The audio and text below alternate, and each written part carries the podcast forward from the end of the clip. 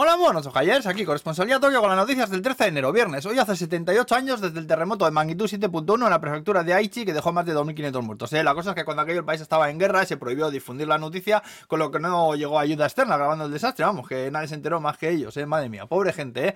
Bueno, vamos al jaleo. El Twitter de la Embajada de España en Japón sigue sin actualizarse desde el 20 de diciembre, con calma, ¿eh?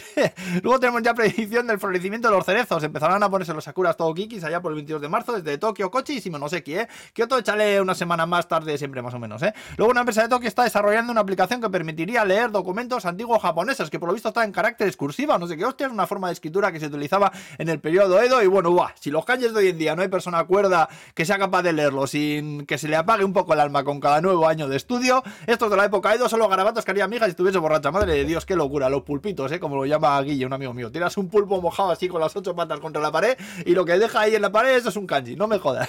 Bueno, una empresa de Osaka ha conseguido récord Guinness por las bolsicas de curry pero que venden, que son los que más años llevan vendiendo, los 55 años concretamente, ¿eh?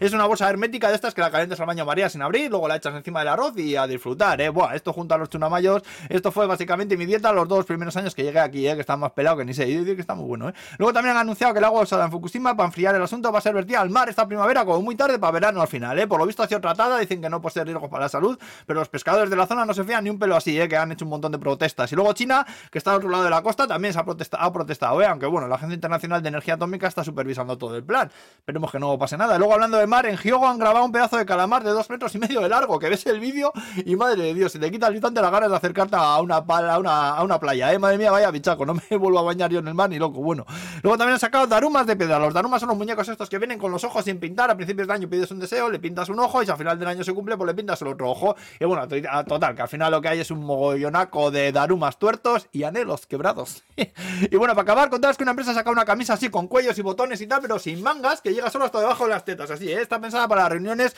de gente que trabaja desde casa, te pones una chaqueta encima y da el pego, aunque luego estés medio en pelotas y tenga la espalda al aire, ay, que es la cosa más ridícula que he visto yo en mucho tiempo, y sin embargo funciona, bueno, pues como la mayoría de cosas de este país. Y bueno, pues aquí nos vamos a quedar, buen fin de semana a todos, ¿eh? Agur.